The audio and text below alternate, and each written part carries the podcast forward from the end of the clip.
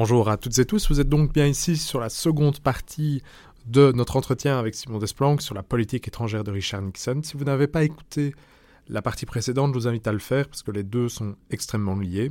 Et voilà, je ne vous retiens pas plus longtemps. Bonne écoute 20 minutes pour comprendre.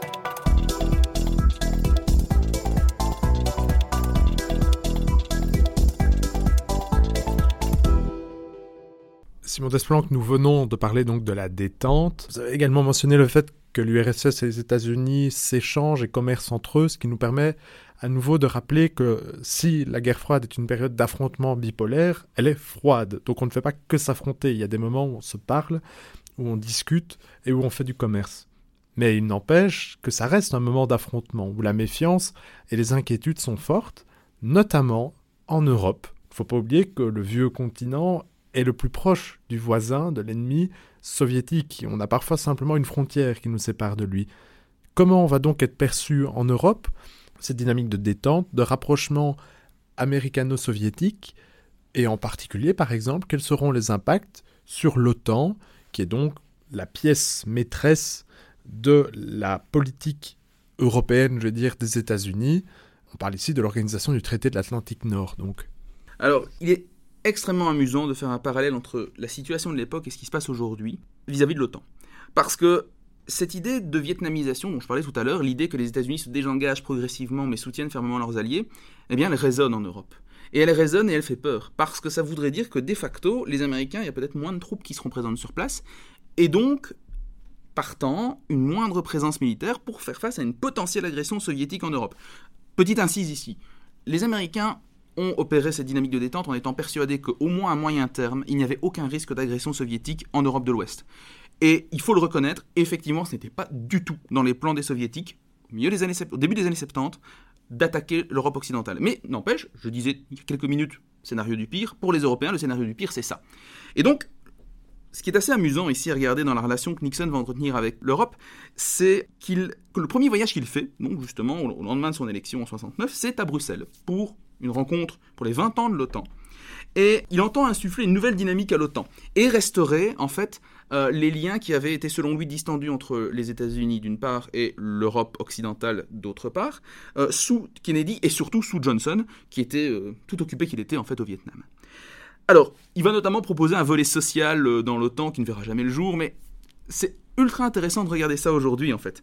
Parce que, alors qu'il dénonce qu'il dénonçait euh, l'absence de concertation entre Kennedy, Johnson et les Européens, bah, il va faire pareil. Hein.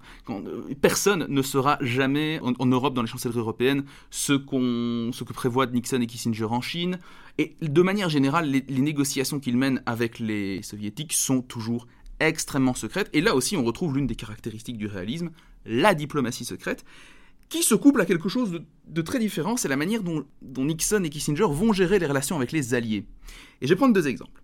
Dans le cadre de l'OTAN, qui reste, vous l'avez bien dit, hein, la, pièce maîtresse du dispositif euh, sécuritaire américain en Europe, les, Américains n'aiment pas, en particulier Nixon et Kissinger, négocier dans le forum multilatéral. C'est-à-dire que les États-Unis sont ici face à l'ensemble des partenaires de l'OTAN. Eux préfèrent le bilatéral. Et c'est très logique d'un point de vue réaliste. Ça veut dire que c'est les États-Unis seuls, à l'époque première puissance mondiale, seuls face à un pays qui est de facto plus petit que lui. Et donc, je vais prendre deux exemples pour illustrer un petit peu le, tout le réalisme dont fait montre l'administration euh, Nixon. Premier exemple, c'est l'ost politique de Willy Brandt. Alors, sans rentrer dans de longues considérations sur le, partage de l'Allemagne au lendemain de la Deuxième Guerre mondiale, Willy Brandt, en 71, tend la main, si vous voulez, euh, à l'Allemagne de l'Est et entame une dynamique qui s'apparente à une forme de reconnaissance de l'Allemagne de l'Est et des pays qui la reconnaissent. Jusqu'alors, l'Allemagne de l'Ouest considérait que l'Allemagne de l'Est n'était pas un pays et qu'il euh, n'y avait qu'une seule Allemagne, une seule vraie Allemagne, c'était elle. En fait, cette dynamique, elle s'inscrit dans un cadre général de détente et on pourrait croire qu'elle poursuit pour partie les intérêts de la diplomatie américaine. En fait, oui et non. Oui, parce que effectivement, ça s'inscrit dans une logique de dégel encouragée par les Américains conscients qu'il n'y a pas de risque soviétique à moyen terme. En revanche, ça ne fait pas du tout les affaires de Kissinger et euh, de Nixon, puisque c'est un allié qui, de son propre chef, décide d'opérer ce rapprochement. Et les relations Brandt Nixon sont assez délétères à cet égard. Ce qui n'est pas du tout le cas avec un autre partenaire pour une toute autre raison. Et petite incise avant d'aborder ce deuxième exemple, rappelons simplement que Willy Brandt est donc le chancelier de l'Allemagne de l'Ouest, donc le dirigeant de l'Allemagne de l'Est. Voilà, je vous écoute votre deuxième exemple. Eh bien, il s'agit de la France, d'abord du général de Gaulle, puis de Pompidou. Alors, la France à l'époque c'est un cas particulier. Vous savez sûrement donc que la France s'est retirée de la structure du commandement militaire intégré de l'OTAN en 66, acté en 67, et donc du coup les, relations Washington-Paris s'étaient assez bien dégradées. Et rappelons ici une fois de plus que la France n'est pas sortie de l'OTAN mais de son volet militaire. Elle est donc bien restée dans le volet politique. Effectivement, c'est bon de le rappeler. Mais ici, Nixon cherche, en partie, guidé par sa sympathie pour le général de Gaulle, mais de, manière, beaucoup plus prosaïque, bah, par sa politique réaliste, il cherche à retendre les liens avec Paris, et à l'époque, que cherche à faire la France? Bah, Se doter de missiles atomiques qui fonctionnent. Parce que oui, ils ont la bombe, mais ils sont encore pas trop sûrs que leur missile touchera leur cible. Euh, et chose que les Français n'aiment pas trop reconnaître, mais c'est qu'en réalité, sans l'aide technologique que vont leur apporter les Américains, leur missile aurait été beaucoup plus lent à mettre en œuvre et à déployer que s'ils n'avaient pas reçu cette aide-là. Et cette fois-ci, pourquoi est-ce que Nixon et Kissinger soutiennent cet allié? Bah Parce qu'ils sont dans une opposition de force. Ils ont, ils téléguident, ils, guident en fait, ils sont en sous-main. C'est eux qui sont en manette. La France, elle est tributaire du bon vouloir de Washington. On vient de parler de l'OTAN et en réalité, le climat de détente va également l'influencer. En effet, en 1967 est publié le rapport Armel qui dit très basiquement qu'il faut d'une part, quand on traite avec l'URSS, montrer les muscles, augmenter la défense, et d'autre part, il faut être capable de lui parler, d'être dans un moment de détente. On a également les réductions des armements, donc on est dans un tout nouveau climat qui va notamment se voir lors du processus d'Helsinki en 1973 jusqu'à 1975. En réalité, il s'agit de grandes conférences au cours desquelles on va se parler. L'Ouest et l'Est vont se parler, les États-Unis seront là, l'URSS sera là également, les États européens. On va donc discuter, on va produire en 1975 un acte final qui propose la création de la CSCE, la conférence sur la sécurité et la coopération en Europe, qui aura également un acte final qui en réalité fait un peu débat parce que d'aucuns considèrent qu'il s'agit d'une victoire soviétique. Alors Richard Nixon n'était pas là dans tout processus vu qu'il quitte le pouvoir avant la fin de son second mandat, mais quelle est sa vision de ces événements? Vous l'avez dit, ça commence en 73, à cette époque Nixon est finalement s'y intéresse mais à la marge, parce qu'il a d'autres chats fouettés, on en reparlera abondamment lors du dernier épisode. Mais de manière générale, c'est vrai que c'est une dynamique intéressante qui a joué un rôle très important en fait dans l'effritement progressif du bloc soviétique. À l'époque, c'est une volonté soviétique. Hein. donc le, but des soviétiques, c'est de réunir exclusivement, dans un premier temps, les partenaires européens, puis finalement les Européens insistent, on veut les Américains à bord, pour reconnaître les frontières en Europe, c'est-à-dire en fait reconnaître le statu quo territorial qui a vu le jour lorsque les chars soviétiques se sont arrêtés le 8 mai 1945. Donc, dans un premier temps, cet acte final d'Helsinki reconnaît le statu quo territorial, et ça semble être une victoire des soviétiques. Sauf que dans l'acte final, il y a ce qu'on appelle la troisième corbeille, qui est le volet droit de l'homme, et qui sera ensuite brandi par les dissidents du bloc de l'Est pour revendiquer plus de droits, mais tout ça, bah, c'est une autre histoire. Ouvrons à présent un autre dossier de la politique étrangère de Richard Nixon, le plus souvent médiatisé et rappelé en particulier aujourd'hui. Il s'agit bien d'ouverture à la Chine. Alors rappelons, depuis 1949, la Chine est communiste, elle est dirigée par Mao Tse-tung. Richard Nixon est anticommuniste. Pourtant, son pragmatisme lui permet de discuter avec la Russie notamment. Que cherche Nixon en ouvrant la Chine et comment va s'articuler ce qu'on a appelé la diplomatie triangulaire qui relie donc Washington à Pékin et Moscou? Vaste volet. Il y a un proverbe aux États-Unis, bon, je ne pense pas que les moins de 20 ans l'utilisent, mais c'est euh, Only Nixon could go to China. Seulement Nixon pouvait aller en Chine parce qu'il était aussi virulemment anticommuniste et que n'importe quel démocrate se serait fait taper sur les doigts à l'époque. Alors, anecdote mise à part, j'avais déjà esquissé, lors d'une précédente question, bah, la rivalité croissante entre l'Union soviétique et la Chine. Alors en fait, cette rivalité, elle se joue sur deux niveaux. D'abord, d'un point de vue idéologique, Mao accuse les dirigeants qui ont succédé à Staline, mais en gros d'avoir dévoyé l'héritage du Vosges, du grand leader. Et surtout, de, manière plus pragmatique, il y a une rivalité de pouvoir très claire. Les Chinois ne veulent pas être cantonnés, sans jeu de mots, au rôle de numéro 2 du bloc socialiste, alors qu'ils sont de facto les plus, les plus nombreux en termes de population. Merci pour euh, cet humour très fin.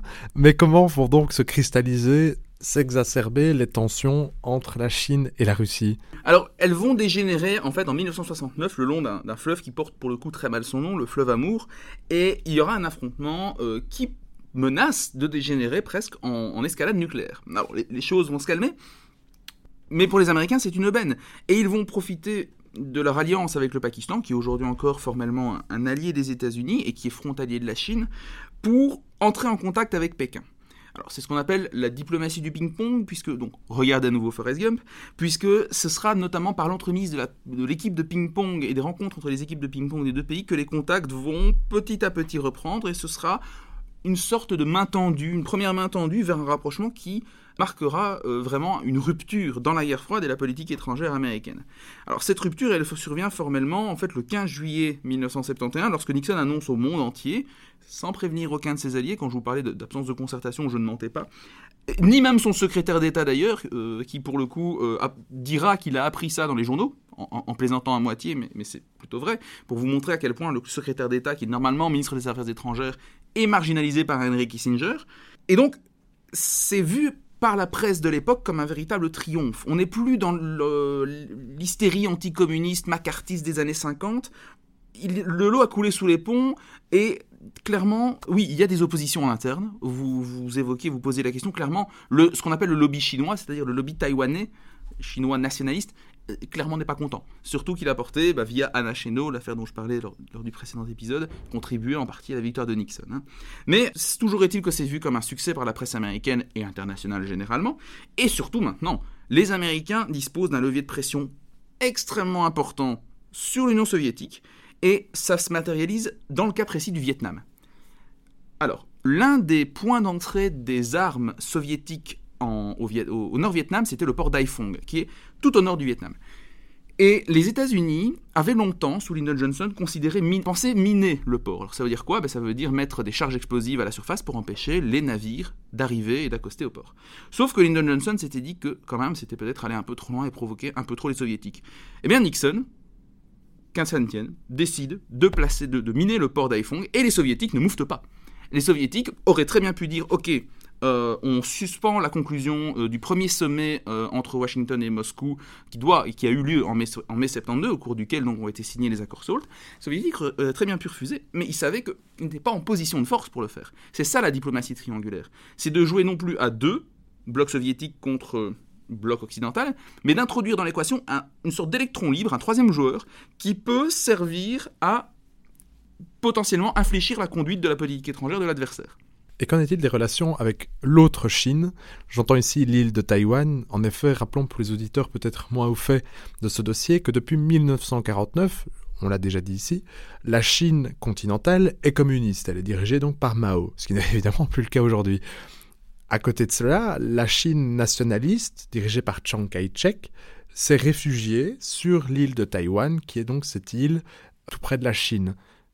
Quelles sont donc les relations entre Taïwan, qui existe toujours aujourd'hui, qui est toujours indépendant de la Chine et qui est même devenu une démocratie, et l'administration Nixon.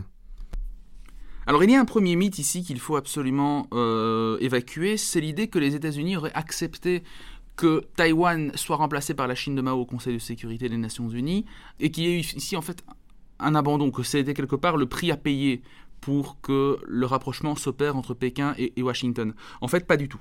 C'est une résolution qui a été portée par l'Albanie à l'époque, qui avait réussi à attirer les votes de toute une série de pays favorables à l'admission de la Chine continentale, la Chine, la République populaire de Chine de Mao. Et les États-Unis mm, ont fait beaucoup d'efforts de lobbying pour empêcher que cette admission se fasse effectivement. Maintenant, il est clair qu'ils n'ont pas joué toutes, toutes, toutes, toutes leurs cartes. Ils auraient pu euh, aller beaucoup plus loin dans leur refus, sauf que ça aurait été aller contre un certain cours de l'histoire qu'ils ont eux-mêmes reconnu dans la discussion entre Chou Enlai, Premier ministre chinois, et, Henry Kissinger. Et puis, sur le plan purement symbolique, ça aurait été une catastrophe, évidemment. Alors, il ne faut pas non plus croire que parce que les États-Unis se rendent, enfin, Nixon se rend en Chine, ça signifie la fin de tous les liens entre euh, Taïwan et les États-Unis. En fait, pas du tout. La reconnaissance diplomatique officielle de la Chine ne survient qu'en 1979. C'est-à-dire qu'il y a sept ans où il y a des relations entre la Chine continentale et les États-Unis, oui, mais pas formellement de reconnaissance diplomatique. Et les États-Unis s'engagent certes dans la conclusion, dans ce qu'on appellera le communiqué de Shanghai, qui est le communiqué qui, sort à l'issue de la visite de Nixon en Chine, s'engagent à retirer donc leurs troupes sur place, et effectivement ils le feront. Aujourd'hui, il n'y a plus un soldat américain à Taïwan, mais euh, c'est un processus qui est très long, et ils continuent à s'engager aujourd'hui encore à leur vendre des armes clairement, il y a un maintien de relations diplomatiques et toute une ambiguïté qui persiste depuis lors. Mais euh, franchement, je renvoie les lecteurs à l'excellent livre, dont je reparlerai d'ailleurs, d'Antoine Coppolani, euh, qui s'appelle sobrement Richard Nixon, pour le détail des négociations, mais c'est beaucoup plus simple, euh, beaucoup, pardon, beaucoup plus compliqué que de dire il y a eu simplement et purement un abandon de Taïwan. Pas du tout. En fait, ça, ça préfigure les bases de toute la relation extrêmement ambivalente et paradoxale qui aujourd'hui encore continue d'unir Taïwan et euh, les États-Unis. Donc nous l'avons longuement dit, je crois que les auditeurs commencent à comprendre que Richard Nixon est un parangon du réalisme appliqué aux relations internationales. Mais il ne faut toutefois pas se voiler la face, le réalisme et le pragmatisme ont aussi un côté sombre. Quand on ne s'embarrasse pas de valeur mais qu'on pense à ses intérêts, on doit parfois faire de la casse. Pour voir, pour illustrer ce dossier, j'ai le plaisir d'accueillir Camille Georges qui nous rejoint pour nous parler du Chili. Bonjour Vincent, bonjour Simon Desplanques. Alors, avant de revenir sur le coup d'État de 1973 au Chili, et plus particulièrement sur le rôle que les États-Unis ont joué dans le renversement du gouvernement en place, je pense qu'il est important de remettre un peu de contexte pour nos auditeurs. Salvador Allende remporte les élections trois ans plus tôt, en 1970, et ça ne plaît pas beaucoup à Washington. En fait, c'est même un euphémisme, ça ne plaît pas du tout à Washington. Pourquoi? Eh bien, Allende est particulièrement hostile à l'égard des États-Unis, ou du moins il souhaite prendre des distances vis-à-vis de ce voisin encombrant qu'il juge menaçant pour les intérêts chiliens. On retrouve à cette époque en Amérique latine un fort ressentiment à l'égard des États-Unis, dont Allende et sa politique sont symptomatiques. La politique qu'adoptent les États-Unis en Amérique latine, bah, c'est un peu la même que partout dans le monde, c'est-à-dire que on est vraiment dans une optique d'endiguement du communisme. Sous couvert de la lutte contre le communisme, les États-Unis vont s'ingérer dans les affaires des pays latino-américains. Pour citer quelques exemples, dans les années 60, on a bah, des interventions à Cuba, en République dominicaine, et puis un peu plus tôt, en 1954, on a le renversement de Jacobo Arbenz, hein, qui est à la tête du Guatemala et qui a été élu démocratiquement. Et on sait que la CIA a joué un rôle non négligeable dans ce coup d'État. Bref, cette attitude paternaliste en fait scier plus d'un en Amérique latine, dont Allende. Au niveau politique, Salvador Allende souhaite mettre fin aux inégalités croissantes dans le pays, et pour ce faire, il entend mettre en place une transition vers le socialisme. Vous le voyez déjà, on a une forme de rejet du modèle américain, puisque Allende est convaincu que pour remédier à ce problème, il faut que l'État bah, s'ingère un peu plus dans les affaires économiques et sociales du pays. Allende va donc entreprendre toute une série de réformes, dont une réforme agraire, c'est-à-dire qu'on va avoir une redistribution des terres pour les rendre aux paysans qui la cultivent, et vous imaginez bien, ça ne plaît pas aux riches propriétaires chiliens, j'y reviendrai par la suite. Plus inquiétant encore pour les États-Unis, c'est la politique de nationalisation soutenue par le gouvernement chilien. Les mines vont notamment être nationalisées et ce qui va provoquer tout particulièrement l'ire des Américains, c'est la nationalisation des mines de cuivre qu'ils exploitent allègrement depuis des années. À cette époque, le Chili, je précise, se trouve dans les cinq premiers producteurs de cuivre du monde, sauf que ces richesses ne leur profitent pas. Le rapprochement avec Cuba complète ce cocktail Molotov. Salvador Allende invite d'ailleurs Fidel Castro au Chili en 1971, vous l'aurez compris, à Washington, l'attitude de Salvador Allende déclenche des tics nerveux. Nixon et Kissinger sont bien décidés à se débarrasser du président chilien car ils ont peur de voir émerger un second Cuba. Toutefois, au vu du climat anti-américain qui règne à l'époque dans la région, les États-Unis se doivent de garder un profil bas et d'être subtils dans leurs manœuvres. Salvador Allende était depuis longtemps dans le collimateur de Washington, hein, bien avant les élections de 1970, et d'ailleurs, sous l'administration Johnson, la CIA était déjà intervenue dans les élections précédentes en versant des fonds pour empêcher la victoire d'Allende. Cette fois-ci, pour les élections de 1970, des manœuvres similaires sont mises en place, sauf que bah, la CIA n'est pas parvenue à empêcher la victoire d'Allende et va mettre en place l'opération Foubelle qui a pour objectif d'empêcher à tout prix l'ascension du socialiste au pouvoir dans un premier temps, puis de le renverser lorsque Washington se rendra compte qu'il est impossible de prévenir l'issue de ces élections. Je m'explique, l'opération Foubelle comprend deux types d'actions. Salvador Allende ne remporte les élections que de peu et donc, selon la Constitution, il doit obtenir la ratification du Congrès. Et c'est là que les États-Unis entrent en jeu et développent Track One, L'idée de ce plan, en bref, est de verser des pots de vin aux membres du Congrès pour qu'ils votent contre Allende. Lorsqu'il devient évident qu'il serait impossible de corrompre assez de membres du Congrès sans que le plan ne soit découvert, la CIA élabore un nouveau plan. Cette fois, on parle d'auto-coup d'État. Il est question que le président sortant, le président Frey, ainsi que son cabinet démissionnent avant la passation de pouvoir et laissent les commandes à l'armée. Sauf qu'une fois encore, cette enveloppe, Eduardo Frei refuse de trahir son pays et sa constitution. On parle ensuite de Track 2, donc la piste 2.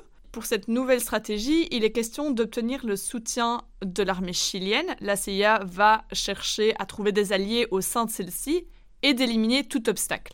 Pour que ce coup d'État soit réussi, la CIA souhaite neutraliser le général Schneider. Sans rentrer dans les détails et pour dire grossièrement, l'assassinat n'eut pas l'effet escompté car un tel acte de terrorisme a provoqué la colère de plusieurs membres de l'armée.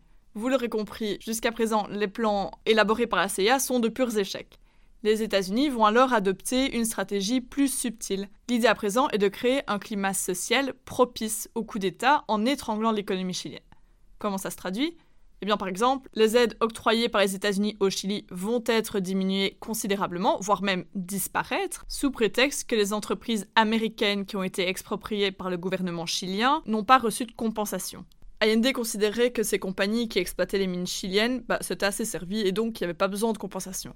Non seulement ces aides bilatérales américaines sont bloquées, mais il est également question de bloquer toute aide financière d'ordre multilatéral en votant en fait contre tous les prêts éventuels de la part d'institutions financières internationales telles que le FMI ou la Banque mondiale. Ce qui signifie de facto que le Chili ne reçoit presque plus d'aide économique. Bon, outre euh, ce que je viens de développer, il y a d'autres stratagèmes qui sont mis en place, mais je crois que vous avez compris un peu la dynamique. Le Chili connaît une crise économique grave, les prix explosent et les vivres viennent à manquer. Les files dans les rues pour s'approvisionner sont interminables et on a un réel marché noir qui se met en place. Alors évidemment, tout ça n'est pas à imputer aux Américains, bien entendu, mais leur attitude a fortement contribué à la propagation du chaos. Outre ce versant économique dont je viens de parler, la CIA va également soutenir et entretenir les troubles sociaux. Hein. La société chilienne est déjà fortement euh, divisée et les États-Unis vont continuer à titiller du bâton une fourmilière déjà bien agitée. J'en ai parlé, mais on a une bourgeoisie qui n'est pas spécialement enchantée de voir cette terre redistribuée. Et en décembre 1970, on a une manifestation qui a lieu, la Marcha de las Ollas Vacías, comprenait la marche des casseroles vides, où les femmes de la petite bourgeoisie descendent dans les rues en frappant sur les casseroles pour contester le fait qu'elles ont plus à manger. Ce qui est assez euh, ironique, c'est que dans ce milieu, c'est pas vraiment ces femmes-là qui font la cuisine. Et vous vous en doutez, les États-Unis ne sont pas bien loin, puisque c'est la CIA qui a financé cette manifestation. Tous ces événements créent un terreau propice au coup d'État de 1973 et à l'accession d'Augusto Pinochet. En définitive, le cas chilien n'est qu'un exemple de la politique menée par le tandem Nixon-Kissinger en Amérique latine pour protéger les intérêts états-uniens. Eh bien, merci beaucoup Camille. Simon Desplanques, un commentaire là-dessus?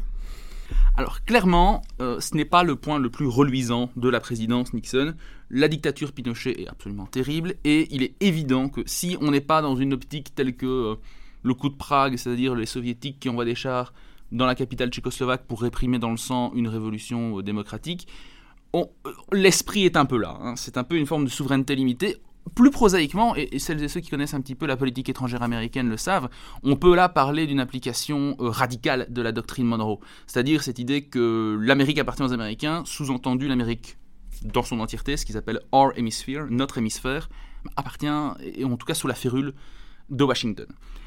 Ceci étant dit, on voit ici que c'est vraiment l'application de la morale réaliste dans tout ce qui est la plus, j'ai envie de dire tout ce qui est la plus froide et calculatrice, dans le sens où on n'accorde déjà aucune, attention, aucune, aucune attention pardon, aux questions purement morales. Là, quand il s'agit de renverser effectivement un, dirigeant démocratiquement élu parce qu'il ne sert pas nos intérêts, effectivement, la morale, elle est loin. Euh, et puis, ce qui, compte surtout quand on est un réaliste pur jus euh, et qu'on applique la doctrine réaliste en tant qu'action politique, ce n'est pas la paix, ce n'est pas la démocratie, c'est la stabilité du système international. Je vais faire une petite incise ici, mais c'est aussi la raison pour laquelle euh, Nixon et Kissinger étaient inquiets de l'host politique lancé par Brandt. Ils avaient peur que ça crée une sorte d'appel d'air et de révolution démocratique en Europe de l'Est et euh, que ça déstabilise le système international dans son entièreté. Donc ici, c'est vraiment la même logique.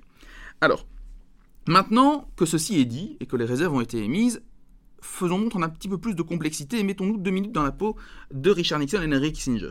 En Europe et en Amérique du Sud, effectivement, le 11 septembre 1973, c'est un jour euh, marqué à jamais du saut de la famille, pour paraphraser Roosevelt. C'est plus subtil aux États-Unis. Déjà, aux États-Unis, ce n'est pas vu comme. Effectivement, c'est pas glorieux, mais euh, on ne reproche pas ça frontalement à Nixon. Sauf dans les rangs les plus à gauche du Parti démocrate. Et pourquoi? Parce qu'en fait, on est à peine 9 ans après la crise des missiles de Cuba. Et il faut savoir qu'Allende, quand, il était au pouvoir, avait non seulement reconnu sur le plan diplomatique le régime cubain castriste, mais avait également projeté de conclure une alliance avec celle-ci, avec celui-ci, pardon, et partant de peut-être se rapprocher plus encore de l'Union soviétique. Donc vous imaginez bien qu'on est ici dans un contexte de guerre froide et de jeu à somme nulle. Ce qui est gagné par l'un est perdu par l'autre. Est-ce que pour autant ça fait, euh, ça rend acceptable le coup d'État du Chili Non, clairement pas. Mais ça le rend compréhensible. Et clairement, sur le plan du réalisme, ça fait sens et c'est une action. Si vous écoutez, vous avez commencé le premier podcast par un extrait de l'interview d'Henry Kissinger à National Geographic. Et clairement, il dit qu'il ne s'excusera pas. Une autre illustration des dérives potentielles, et en tout cas des conséquences d'un réalisme érigé au rang de doctrine politique, est le dossier pakistanais. Que pouvez-vous nous dire à ce sujet? Alors très brièvement, je vous renvoie peut-être un livre d'histoire sur la rivalité entre l'Inde et le Pakistan dans le sous-continent indien, mais en 1973 éclate la troisième guerre entre les deux frères ennemis du, sous-continent, qui consacrera cette fois l'indépendance du, du Pakistan oriental que vous connaissez mieux sous le nom de Bangladesh. Je ne reviendrai pas du tout sur toute la complexité des relations entre le Pakistan oriental et occidental. Mais à un moment donné, le Pakistan oriental, suite à un, désastre naturel, je pense que c'était un typhon ou euh, quelque chose de ce genre, va être en proie à des grosses difficultés économiques. Et voyant que le, Pakistan oriental, donc le Pakistan actuel, hein, euh, occidental, pardon, le Pakistan actuel n'apporte aucune aide, eh bien, va proclamer son indépendance. Le Pakistan va envoyer des troupes sur place pour réprimer la révolte et ça va être un véritable massacre. On parle de plus de 200 000 femmes violées dans la, dans la région. C'est vraiment quelque chose d'absolument atroce. Sauf qu'à l'époque, le Pakistan, vous vous en souvenez, ben, il a joué un rôle très important, un rôle de, de médiateur entre Washington et Pékin. Et dans l'esprit de Nixon et Kissinger, il ne faut absolument pas perdre le soutien du Pakistan en cette période cruciale. Aussi, Nixon décide-t-il d'envoyer l'instrument le plus visible et peut-être le moins subtil de politique étrangère dont disposent les États-Unis, à savoir un porte-avions au large du golfe du Bengale, pour dissuader l'Inde d'agir avec trop de force, parce que l'Inde est à l'époque plutôt proche. Alors elle est non alignée, mais en fait elle a des, sympathies avec l'Union soviétique. Et à titre personnel, Nixon déteste Indira Gandhi. Mais quand je dis la déteste, c'est très violent. Euh, allez voir un petit peu comment il l'appelle. Euh, je pense qu'à un moment donné, dans les, bandes que Nixon a dû divulguer au grand public, il appelle euh, That Old Beach ou un truc, quelque chose du genre. Enfin, c'est très ordurier comme langage, je ne traduirai évidemment pas, mais je pense que vous avez tous compris. Mais effectivement, ici, on peut parler vraiment d'un excès de réalisme. C'est-à-dire que pour préserver la future alliance naissance avec la Chine, Nixon et Kissinger ont été jusqu'à soutenir de manière on peut les accuser, presque les accuser de non-assistance à peuple en danger et même de complicité dans, un massacre euh, en bonne et due forme. Parce que d'aucuns diront, et je pense qu'ils ont en partie raison, qu'il n'était pas nécessaire de soutenir à ce point le Pakistan pour préserver la relation avec la Chine et qu'il ne fallait pas être à ce point mélangé Islamabad. Il est enfin un dernier dossier qu'il convient d'étudier afin de pouvoir terminer ce panorama de la politique étrangère de l'administration Nixon et aussi d'étudier les liens un peu complexes qui unissent Richard Nixon à Henry Kissinger, il s'agit de la guerre du Kippour. En 1967, Israël a obtenu une victoire fulgurante et décisive contre l'Égypte, la Jordanie et la Syrie, cette victoire lui permettant de tripler son emprise territoriale. On, retiendra l'annexion de la bande de Gaza, de la péninsule du Sinaï, du plateau du Golan, de la Cisjordanie et aussi de la vieille Jérusalem. Voulant récupérer les territoires perdus, l'Égypte et la Syrie qui veulent donc respectivement la péninsule du Sinaï et le plateau du Golan, vont déclencher une guerre surprise contre Israël le jour de la fête du Yom Kippour. C'est un jour férié en Israël. Dans un premier temps, il s'agira donc d'une victoire pour les pays arabes.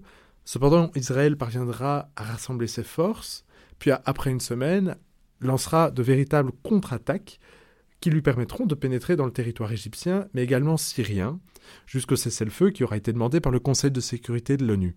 On ne saura pas refaire ici les conflits israélo-arabes et israélo-palestiniens, ni la dynamique complexe qui va suivre cette guerre du Kippour. Donc étudions ici simplement comment ce dossier va être géré par l'administration Nixon. Mais alors clairement, dans le cas du dossier euh, israélo-arabe, pardon, il y a une logique à nouveau très réaliste, puisque au début de l'entrée en fonction de Nixon, Kissinger ne veut pas enregistrer. Déjà, Kissinger n'est pas vraiment en charge du dossier pour le coup, parce que euh, Nixon craint qu'étant donné que Kissinger est juif, il a un parti pris. Euh, très vite, il se rendra compte que Kissinger, est, moralement, euh, il est au-dessus de tout ça. Il est par-delà le bien et le mal, comme dirait l'autre. Mais malgré tout, la logique, elle reste assez sensiblement réaliste, c'est-à-dire qu'on laisse le dossier pourrir tous les deux savent qu'en fait, les avancées notoires ne pourront être enregistrées sur le dossier qu'à partir du moment où il y aura, et, c'est cruel à dire, et à nouveau, on est, on est dans une logique très réaliste, qu'à partir du moment où le sang coulera de nouveau, où il y aura en tout cas les, où les armes parleront à nouveau.